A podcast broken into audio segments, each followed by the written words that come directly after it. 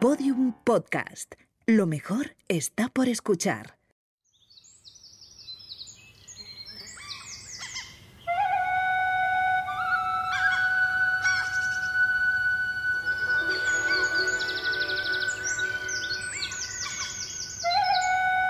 Cuenta una antigua leyenda japonesa que una vez existió un bosque hermoso, un lugar lleno de belleza que en tiempos de guerra consolaba a los que se paseaban por él.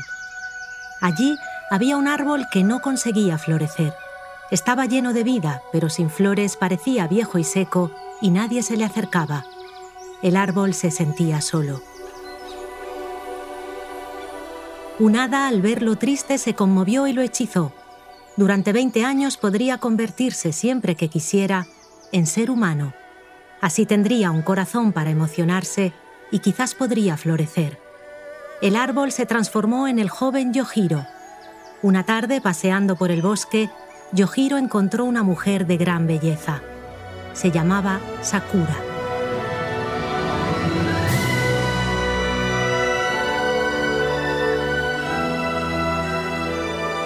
Sakura y Yojiro pasaban las tardes en el bosque. Hablaban, cantaban y leían poemas juntos. A los dos les preocupaban las guerras y les entristecía ver que Japón sufría. Un día Yojiro confesó su amor a Sakura y le dijo la verdad, que era un árbol atormentado porque no podía florecer. Sakura, asustada, se alejó de él durante un tiempo. Yojiro volvió a convertirse en árbol. Una tarde Sakura volvió se abrazó al árbol y le dijo que lo amaba. El hada apareció y le preguntó, ¿quieres que Yojiro se convierta en hombre para siempre o quieres transformarte tú en árbol y unirte a él? Sakura, todavía triste por la guerra que asolaba su tierra, escogió unirse a Yojiro y se abrazó a su tronco. La unión entre los dos hizo florecer al árbol. Desde entonces su amor perfuma los campos de Japón. '"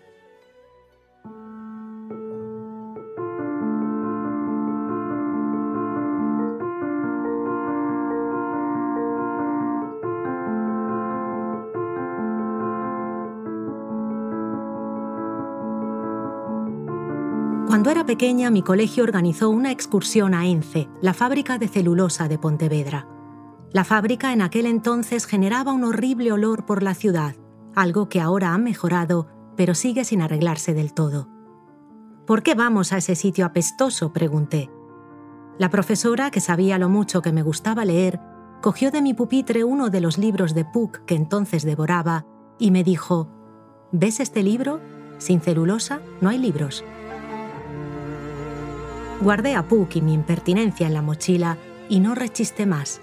En la fábrica regalaban a cada niño un pedacito de pasta de papel, que guardé durante años. Poco después leí la leyenda de Sakura y en mi cabeza uní las dos cosas. Desde entonces, cada libro que me mejora es para mí el abrazo de un árbol.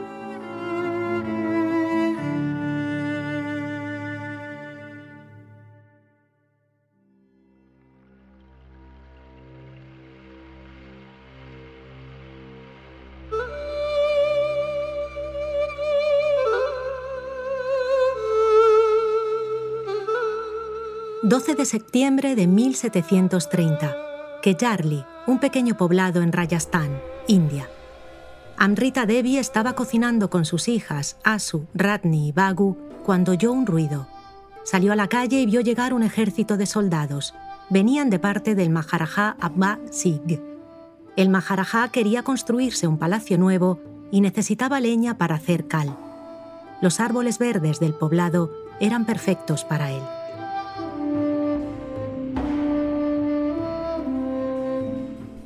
Amrita Devi se paró ante los soldados y les dijo que cortar los árboles era una ofensa en su religión. Ellos se rieron y le respondieron que si quería pararles debía sobornarles. Amrita se negó, no tenía dinero y no aceptaba amenazas. Sus hijas salieron a apoyarla, pronto se unió toda la aldea. Amrita se acercó a uno de los árboles y se abrazó a él diciendo, Si un árbol se salva, aunque sea a costa de una vida, valdrá la pena. Las hijas abrazaron otro, los vecinos otro más. Pronto toda Kellarli se llenó de abrazos. Los soldados no se inmutaron y antes de cortar cada árbol, mataron a la persona que se había unido a él. 363 tuvieron que morir para que el Maharajá cambiara idea y ordenara retirarse a los soldados.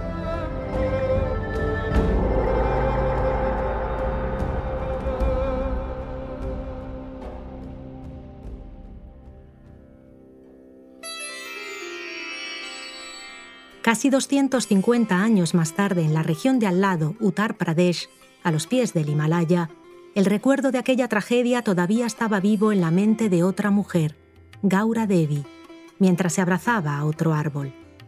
Su abuela le había contado aquella historia muchas veces y ahora el miedo a correr la misma suerte le hacía temblar las piernas.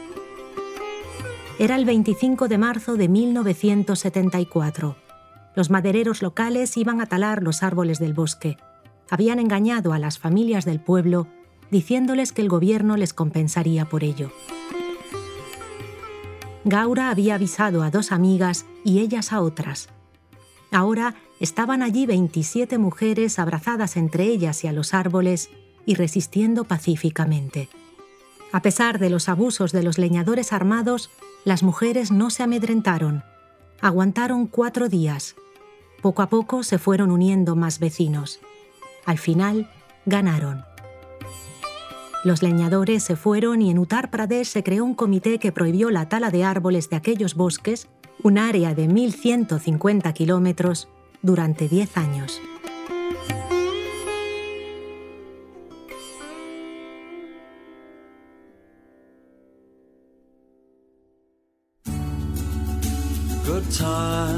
Times for a change. Los fines de semana, bosques de pinos y eucaliptos me acompañaban en el trayecto de tren que me llevaba a la Universidad de Santiago. Ellos me dieron un abrazo enorme, la educación sentimental de Flaubert. Flaubert mejora a cada lector que decide leerlo. Con él aprendes que las grandes cosas se esconden detrás de los detalles. Su obsesión por le mot juste, la palabra justa, consigue que cada línea emocione y que cada personaje se instale en tu cabeza como un viejo amigo más. Pasear por la París del siglo XIX con Flaubert es tan actual como hacerlo viendo un story de Instagram. Flaubert repara en todo y te enseña a hacerlo a ti también. Pocos te empujan como Flaubert. Él te anima a huir de lo establecido y a perseguir lo que te emociona puede recibirse mejor abrazo que este cuando tienes 18 años.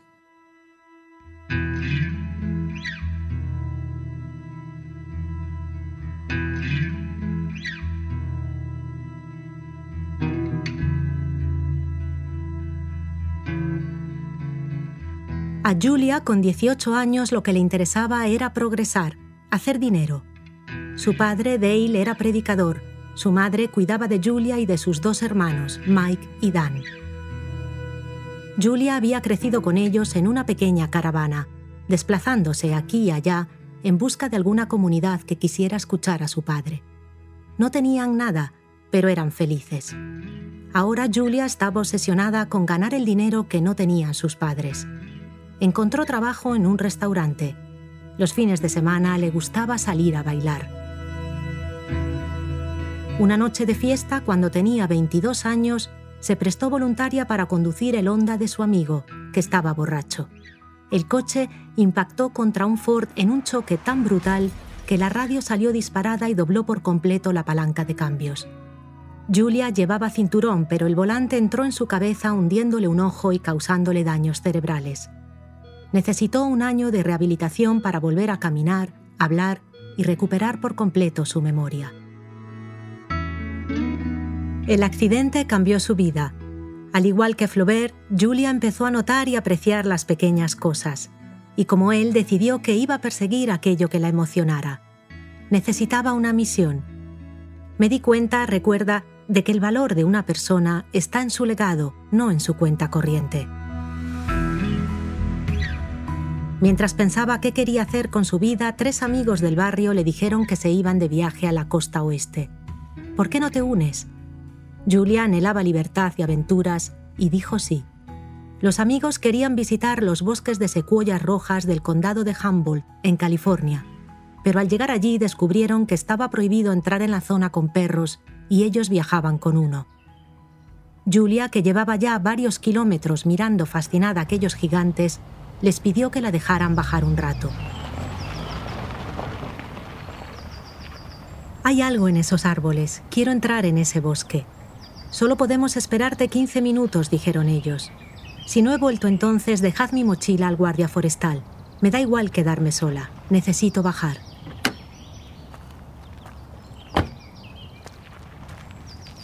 Mientras se adentraba en el bosque, Julia sintió que algo la llamaba allí. Empezó a caminar cada vez más rápido hasta que la excitación fue tal que echó a correr. Los árboles eran gigantescos. Julia ni siquiera conseguía ver sus cimas. Algunos se erguían rectos y altivos, otros parecían huir de la niebla. Con cada paso que daba sentía que en aquel suelo cabía la eternidad. Por primera vez tenía la sensación de estar viva. Julia se arrodilló y rompió a llorar.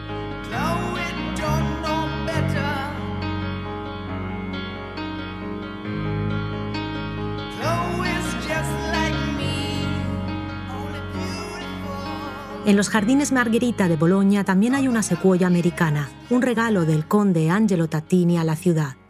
Allí pasé muchas tardes abrazada a mujeres que acabarían acompañándome toda la vida, como Joan Didion, Nora Ephron o Carol Shields. Ellas me enseñaron a dar profundidad a lo mundano y me regalaron la esperanza de que una experiencia dolorosa hoy es una hermosa página mañana. El encuentro con Kate Chopin fue como uno de esos cruces de miradas con desconocidos que, aunque breves, consiguen embriagarte de emoción. Su relato Historia de una hora no llega a las dos páginas, pero lo he leído tantas veces que siento que cada línea es parte de mí, como mis cicatrices o la forma de mi cara. Ella me ayudó a entender que por encima de todas las cosas, estaba aquí para escribir.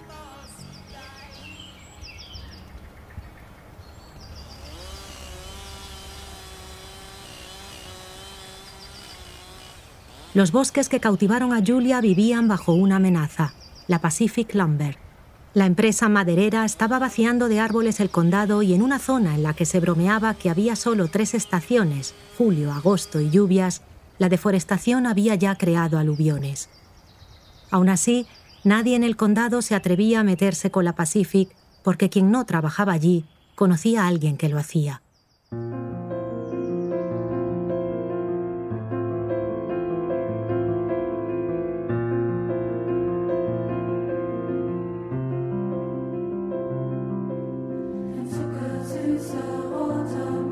Julia salió de aquel bosque cambiada.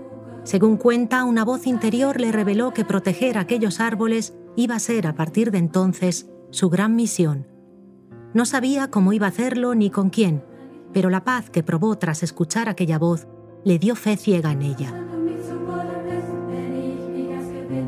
Poco tiempo después volvió allí y se estableció en un campamento que habían montado unos activistas, en su mayoría estudiantes universitarios de la zona que luchaban contra la deforestación causada por la Pacific. Allí todos tenían apodos, nombres como Shakespeare o Jerónimo que utilizaban para proteger sus identidades. Julia escogió para ella el de Butterfly, mariposa, un apodo que su padre le había dado durante una caminata cuando una mariposa se había posado en su mano y la había acompañado todo el trayecto.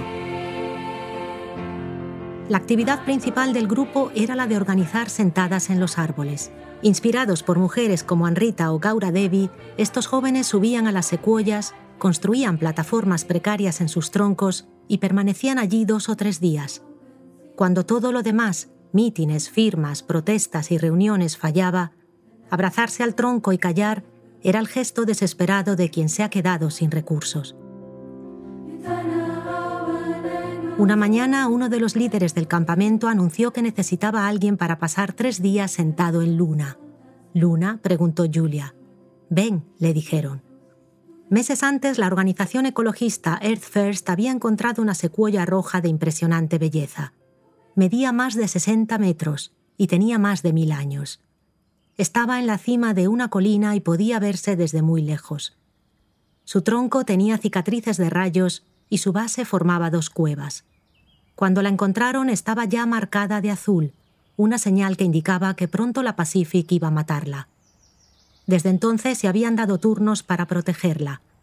Una noche, amparados por la luna llena, los jóvenes habían construido una plataforma en su tronco, a seis metros de la cima. Cuando terminaron, celebraron el evento llamando al árbol luna.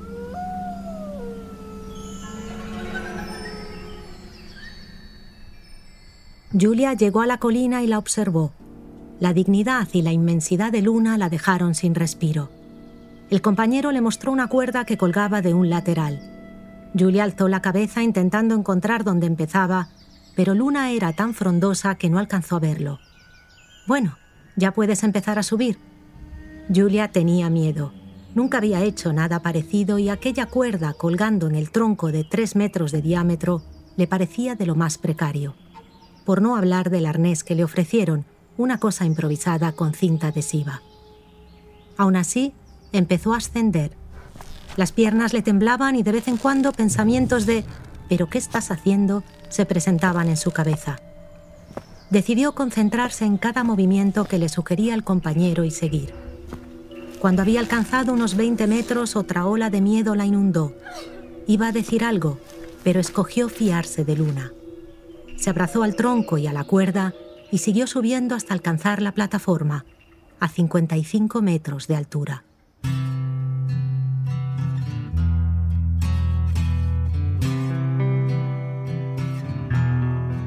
Cuando mi hija era un bebé la llevaba a pasear cada día por Kew Gardens, un jardín botánico a las afueras de Londres. Ella lloraba, los sauces también. Allí abracé a Charlotte Perkins Gilman y su papel pintado amarillo. Doris Lessing y su cuaderno dorado, a Nicole Kraus con su historia del amor, Carmen Martín Gaite que me enseñó la importancia de los hilos en la escritura, escribir es coser, decía, y a Lionel River que maneja la empatía como nadie. Todas ellas aliviaron el tedio de aquella época y me dieron un conforto que tras muchos años sigue abrigándome.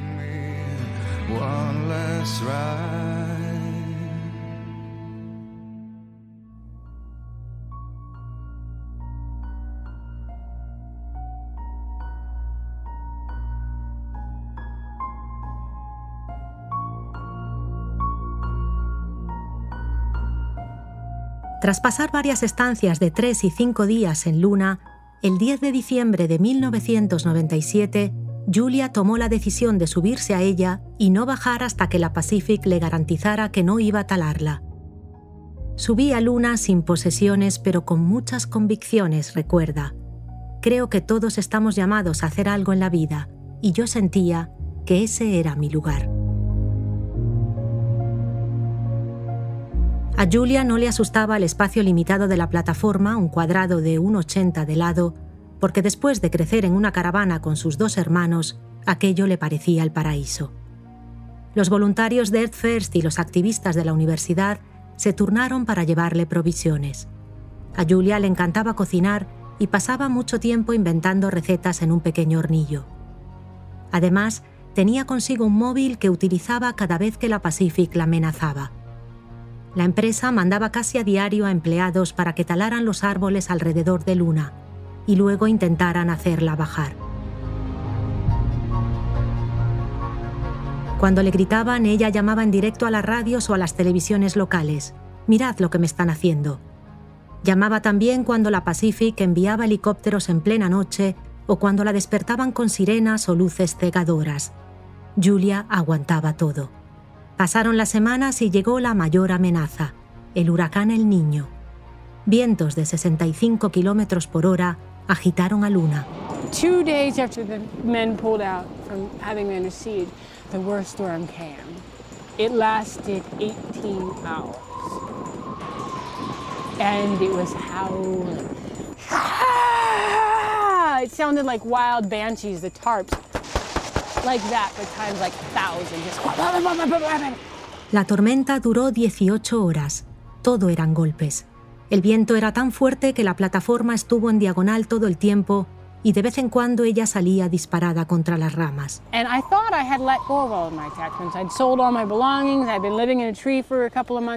Luna y el niño me enseñaron a abandonar mis apegos. Creí que ya lo había hecho. Me había deshecho de mis cosas, llevaban el árbol ya meses, estaba orgullosa de mí misma. Pero esa noche me di cuenta de que lo que no había soltado era el apego a mi propia vida.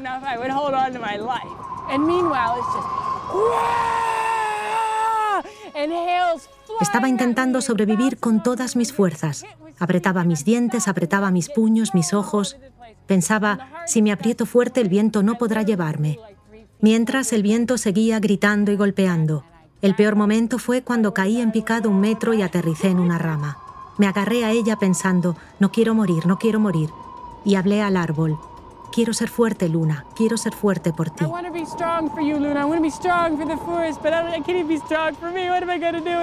Entonces una voz interior me dijo, piensa en los árboles. Los árboles que resisten tempestades no son los duros y rígidos, esos se rompen. Los que aguantan son los flexibles, los que se doblan y se dejan llevar. Julia, ahora ha llegado la hora también para ti de dejarte ir. Suelta todos los apegos, incluso el de tu propia vida. Solo así superarás esta tormenta y todas las que la vida te ponga delante. Y eso hice. Empecé a moverme, a bailar en las ramas, a reír. Cualquiera que me hubiera visto habría pensado, está loca. Y sí, enloquecí, pero así fue como lo superé.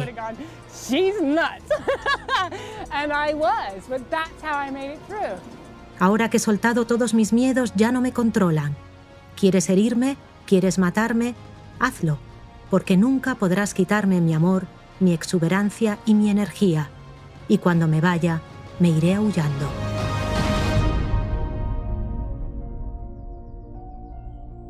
Julia pasó 738 días subida a su querido árbol.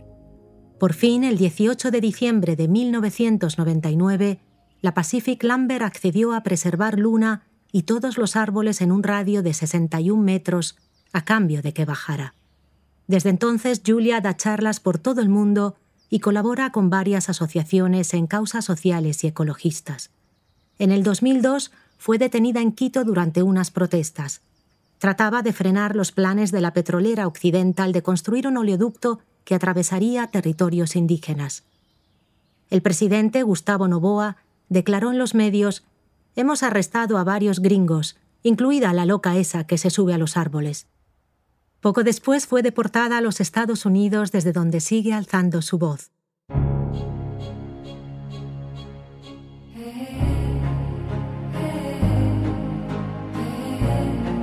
El legado de Julia, Gauda y Amrita sigue vivo en muchas partes del mundo. En la isla de Majuli, en India, Yadav Panjen lleva plantando árboles desde el 1979 para evitar que la isla desaparezca con la erosión. Ha creado un bosque de 550 hectáreas en el que ahora pasean elefantes, rinocerontes y tigres. En Melbourne, Australia, y tras un par de accidentes, el ayuntamiento asignó direcciones de correo electrónico a los árboles de la ciudad, con la intención de que los ciudadanos pudieran avisar si notaban alguna rama peligrosa. Pero en vez de avisos, los vecinos escribieron cartas de amor a los árboles. Querido Olmo, cada día tu belleza mejora mis paseos. Hola, Roble, gracias por darme sombra. Han pasado siete años y el ayuntamiento ha recopilado ya más de mil cartas. Los árboles agradecen estas muestras de cariño y siguen dándose a quien los quiera abrazar.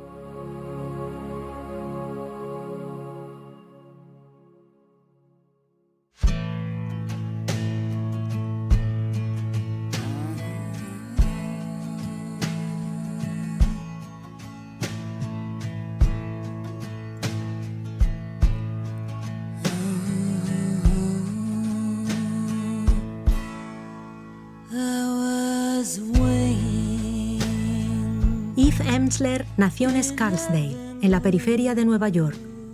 Tuvo una infancia muy dura. Su padre abusaba de ella y su madre siempre la ignoró. Para huir de su propia historia, empezó a recopilar las de los demás. Con 11 años ya tenía cuadernos llenos de las experiencias que le contaban sus amigas. Apenas pudo, Eve se fue de casa. Quería ir a la ciudad. Cuando era pequeña sufrí tanto que acabé separándome de todas las cosas que significaban belleza. Odiaba la naturaleza. Recuerdo que al llegar a Nueva York dije a una amiga, no quiero volver a ver un puñetero árbol en mi vida. Eve siguió recopilando historias. Hablaba con las mujeres que vivían en las calles, las ancianas de los hospicios. Con 43 años recopiló las más importantes en una obra de teatro que llevó a Broadway, Los monólogos de la vagina.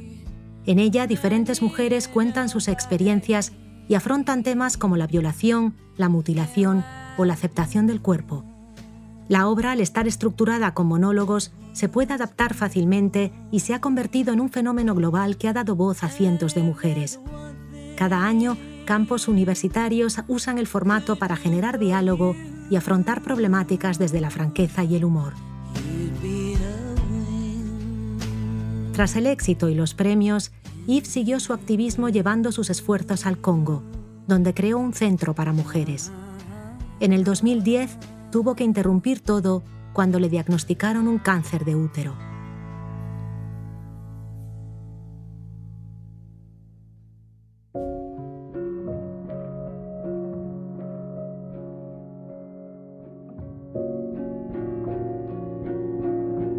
Tras la operación para extraerle el tumor, contrajo una gran infección.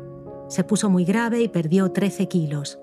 Ingresó en el hospital el día de su cumpleaños, por lo que su hermana decidió pagar un extra para que tuviera una bonita habitación. Allí convaleció durante muchos días. Incapaz de leer, escribir o casi hablar, ella, urbanita convencida, tras renegar de la naturaleza, se rindió ante un árbol que veía desde la ventana. Estaba demasiado débil para hacer nada y decidí que aquel árbol iba a ser mi Sherpa.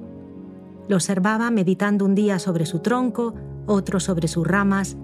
Al principio me sentía tonta y me aburría, pero pronto me pareció que el árbol se me estaba revelando. O quizás fui yo la que empezó a verlo de verdad. Poco a poco me enamoré de él y un día sentí que me abrazaba.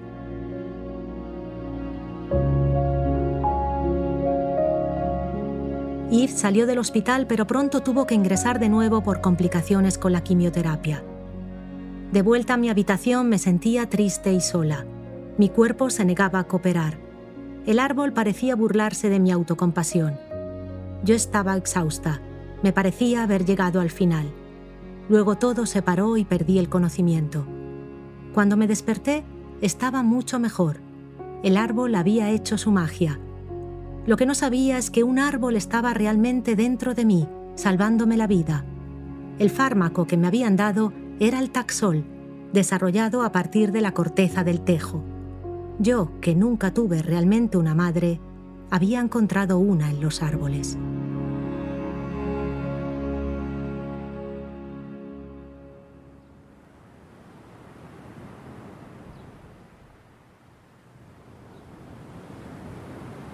Cada verano mis hijas han abrazado a María Gripe o a Enid Blyton apoyadas en los pinos de las Islas Cíes, entre risas de gaviotas y afanosos pájaros carpinteros.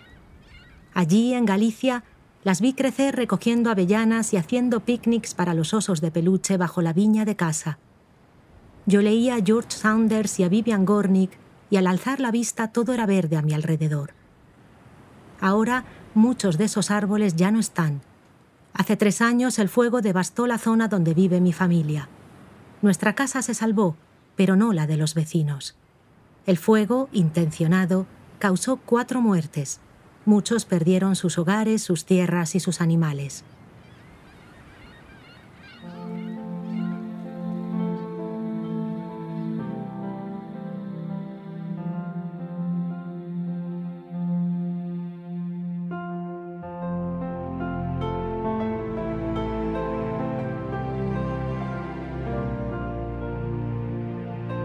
Este verano, mientras el fuego arrasaba la California de luna, en Galicia el verde volvía a reinar.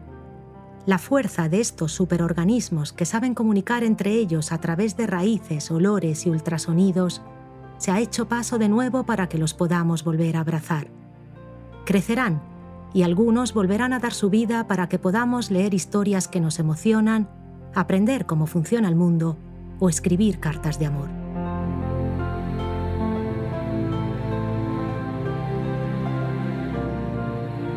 Cierra los ojos y recorre los árboles que te han acompañado a lo largo de tu vida. ¿Qué libros te trajeron? ¿Cómo te mejoraron?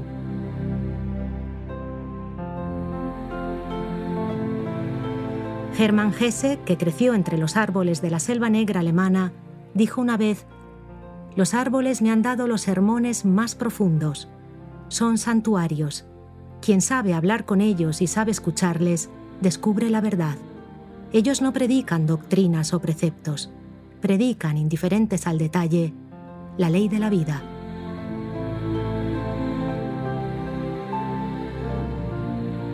Y esa ley de la vida nos dice que todos somos Sakura, porque como nos enseñó Carl Sagan, ese árbol y yo estamos hechos de la misma materia.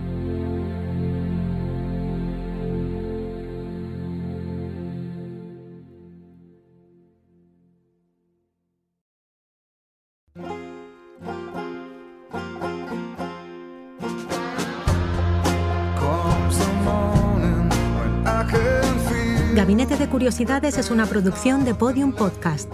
La producción es de Jesús Blanquiño, la edición de audios de Andreu Quesada y la producción ejecutiva es de María Jesús Espinosa de los Monteros. La dirección creativa de nuestra página es de Jorge López con Olivia López y las ideas y opiniones son de quien nos habla, Nuria Pérez.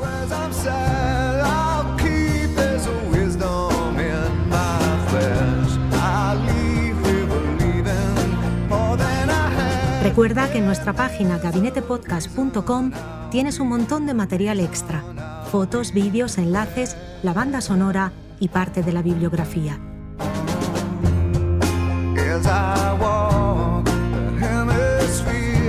La semana que viene conoceremos las historias de unas muñecas muy especiales. Mientras tanto, sigue indagando, porque si perdemos la curiosidad, ¿qué nos queda?